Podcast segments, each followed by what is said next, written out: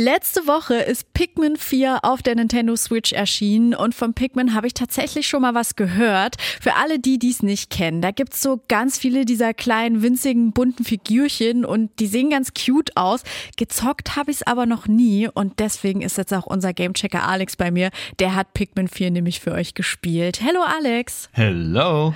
Also hast du schon so ein bisschen mehr Erfahrung mit den Pikmin Games? Also eigentlich nicht so wirklich. Mhm. Teil 4 war jetzt nämlich auch mein erstes Pikmin, ah. aber das war auch super zum Einstieg und ich hatte jetzt nicht das Gefühl, dass mir da irgendwas fehlt. Ach super, also muss man die vorher gar nicht so unbedingt gezockt haben. Aber sag mal genauer, worum es geht und was das jetzt mit diesem bunten Männchen auf sich hat. Also es geht um den kleinen Captain Olimar, so ein winziger Außerirdischer, mhm. sieht aber eher aus wie ein Mensch mit Clownsnase, okay. der mit seinem Raumschiff auf der Erde gestrandet ist. Dort macht er dann Bekanntschaft mit den noch winzigeren Pigmen, das sind so kleine bunte Pflanzenwesen, so in Insektengröße. Und die wollen ihm dann dabei helfen, von der Erde zu entkommen.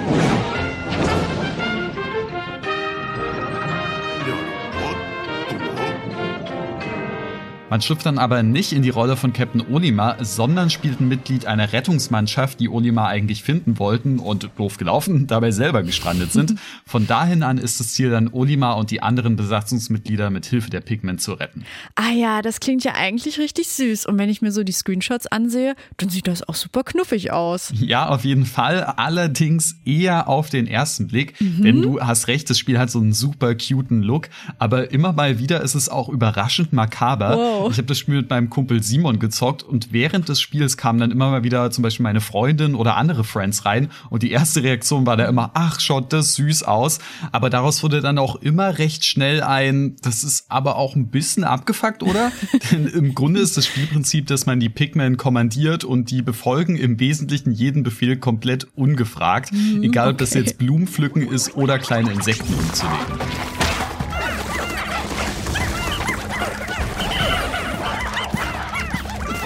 Die springen dann auch ohne mit der Wimper zu zucken in Abgründe oder eine Pfütze, wo sie dann einfach ertrinken oh. oder sie rennen auch mal gegen einen Elektrozaun.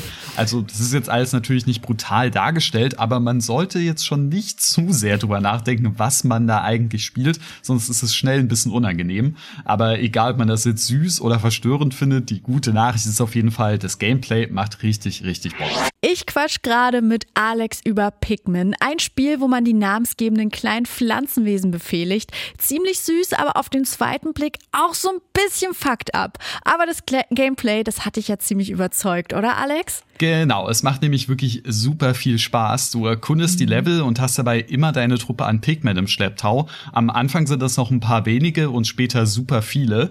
Die erledigen dann für dich den ganzen Kram. Also sie besiegen Gegner, sie bergen Schätze mhm. und bringen die dann zum Raumschiff oder räumen dir den Weg frei.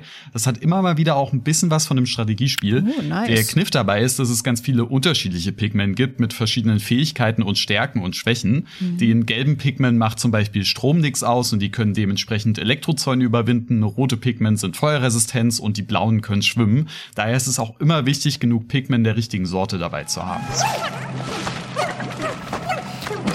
Das klingt cute. Ganz neu in dem Teil ist jetzt auch, dass man einen kleinen Alienhund dabei hat, auf dem man oh. reiten kann und der kann auch Schätze, verschollene Crewmitglieder oder ähnliches für dich aufspüren. Oh, das klingt super, super cute und auch richtig, richtig spaßig. Und als wäre auch so ein bisschen Köpfchen gefragt. Hast du denn auch was zu meckern, Alex? Ja, so ein paar Kleinigkeiten. Das Spiel ist am Anfang ziemlich verquatscht, beziehungsweise mhm. es textet einen einfach ziemlich zu. Die Dialoge, die sind zwar ganz niedlich geschrieben, aber das stört den Flow am Anfang doch ganz schön und es braucht wirklich lange, bis es mal ein bisschen komplexer und fordernder wird. Mhm. Und vom Mehrspieler, da bin ich auch ein bisschen enttäuscht. Vor kurzem sind nämlich noch die alten Pigment-Teile als Remastered-Version Version nochmal auf der Switch erschienen und da wurde in Pikmin 3 ein richtig umfangreicher Koop-Multiplayer hinzugefügt, bei dem man alles zu zweit spielen kann. Nice. In Teil 4 gibt's den zwar auch, aber sehr, sehr abgespeckt. Mhm. Spieler in 2 kann hier lediglich mit einem Fadenkreuz ein paar Steine und Items auf Gegner werfen. Das ist leider schon ziemlich lame. Ja. Ich habe ja auch vorhin erwähnt, dass ich das Spiel mit meinem Kumpel Simon gezockt habe und gerade da waren wir ehrlich gesagt ziemlich enttäuscht von. Ja, das klingt nicht so super spannend, nur so ein paar Steine irgendwie rumzuwerfen. Aber dann sollte man sich das Spiel also nicht unbedingt für die Multiplayer kaufen, oder? Ja, genau. Aber für Singleplayer gefällt es mir eben richtig, richtig gut und es ist auch ein super Einstieg, wenn man vorher noch nie was mit Pikmin gespielt hat, mhm. so wie mhm. ich. Es ist ein bisschen knobelig, bisschen Action, bisschen Jump'n'Run, super bunt und einfach sehr spaßig und satisfying. Also ich bin jetzt auf jeden Fall richtiger Pikmin-Fan. Ja, klingt richtig, richtig nice. Eine dicke Empfehlung von Alex. Also vielen Dank dafür. Das neue Pikmin 4 gibt's nur auf der Nintendo Switch und das für 60 Euro.